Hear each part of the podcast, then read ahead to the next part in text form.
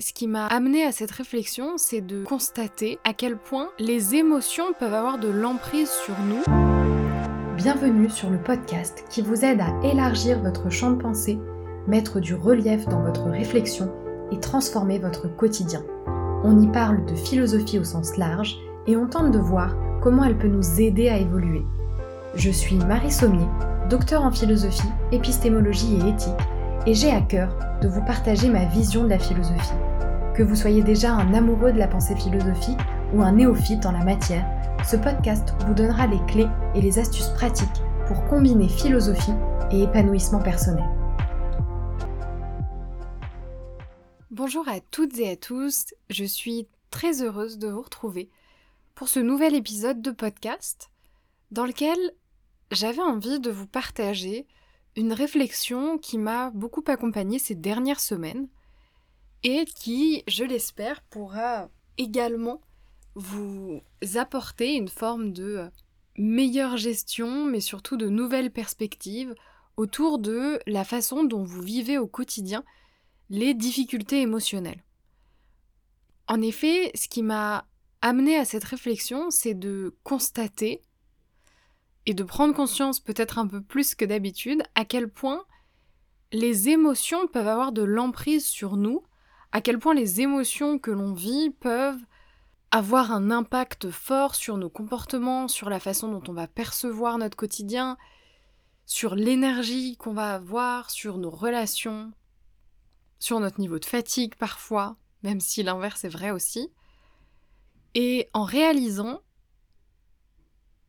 aussi en même temps que parfois ces émotions sont provoquées par des phénomènes qui sont d'une importance relative, qui sont des tracas qui finalement ne changent pas profondément le cours de notre vie, mais qui, à ce moment-là, vont empoisonner notre quotidien, vont le rendre beaucoup plus difficile. Et donc je me suis beaucoup interrogée à la fois sur la valeur qu'on accorde à nos tracas et à nos problèmes du quotidien, et en même temps sur la souffrance réelle et vécue que ces tracas peuvent nous faire éprouver. Et aujourd'hui, à partir de cette réflexion, j'avais envie de vous proposer une nouvelle façon d'aborder ces difficultés émotionnelles du quotidien. Alors vous l'aurez compris, dans cet épisode, je vous parle essentiellement de ces petits tracas, de ces situations qu'on vit au quotidien, qui ont d'ailleurs plus ou moins d'importance, mais qui nous causent une forme de souffrance émotionnelle, qui peuvent nous provoquer de la frustration, de la colère, de la tristesse, de la peur, de l'angoisse, de la déprime, enfin peu importe, mais qui finalement ne relèvent pas de gros traumatismes ou de remise en question profonde de notre existence. Puisque précisément, c'est quand je mets ces deux dimensions en parallèle, probablement que qu'émane ma réflexion, je me dis comment parfois un tracas d'une importance moyenne peut avoir autant d'impact sur mon quotidien, sur ma façon de réagir, et surtout comment je parviens à y faire face. Et il y a plusieurs éléments qui me sont venus en essayant de démêler ces principes-là, c'est que la première chose, c'est que j'ai la sensation que parfois, on donne nous-mêmes une valeur démesurée à nos propres problèmes. Je m'explique. Quand on vit quelque chose qui nous tracasse, qui nous fait peur,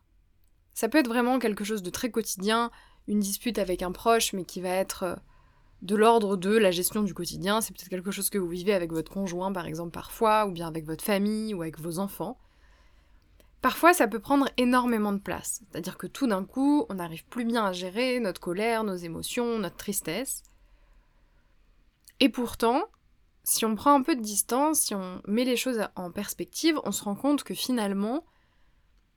ce petit phénomène qui nous pourrit la vie sur le coup a en fait un impact et des répercussions qui sont très limitées et qui sont surtout proportionnelles à la valeur qu'on va leur accorder et à l'importance qu'on va leur donner. Et donc moi, la première chose qui m'est venue, et qui est parfois quelque chose que je fais naturellement, et quelque chose aussi parfois que je perds un peu en cours de route et que j'aime me rappeler, c'est que quand je suis très aux prises avec mes émotions, alors que je sens que le problème finalement est relativement soit peu important, soit banal, soit euh, finalement à peu d'impact, mais que pourtant l'émotion est forte, j'aime consciemment faire l'effort de relativiser. Et pour ce faire, j'aime utiliser quelques grands exemples et modèles d'expériences qui sont, alors bien souvent des expériences bien plus douloureuses, mais qui me permettent de mettre les choses en perspective. C'est quelque chose qu'on fait naturellement quand on est confronté bien souvent à un deuil, un drame, à quelque chose qui va profondément changer notre existence. Tout à coup, tous les petits tracas du quotidien, toutes les petites choses pour lesquelles on se prend la tête, toutes les petites choses pour lesquelles parfois on va détester notre entourage, finalement passent au second plan, voire n'existent plus du tout, parce qu'on va mettre les choses en perspective.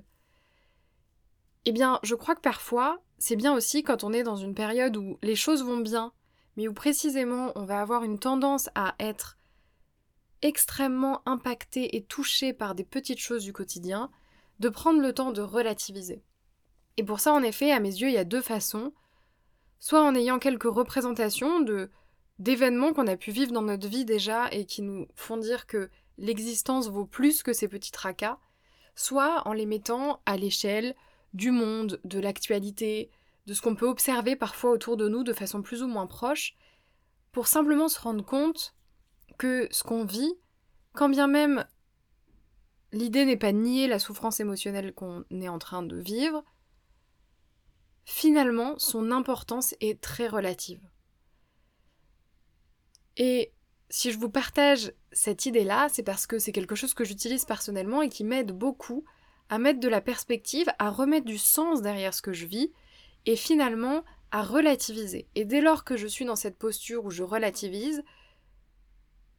il se passe un truc assez extraordinaire où à la fois je suis capable de d'éprouver toujours cette émotion, d'être un peu triste, un peu angoissée, d'avoir un petit coup de mou,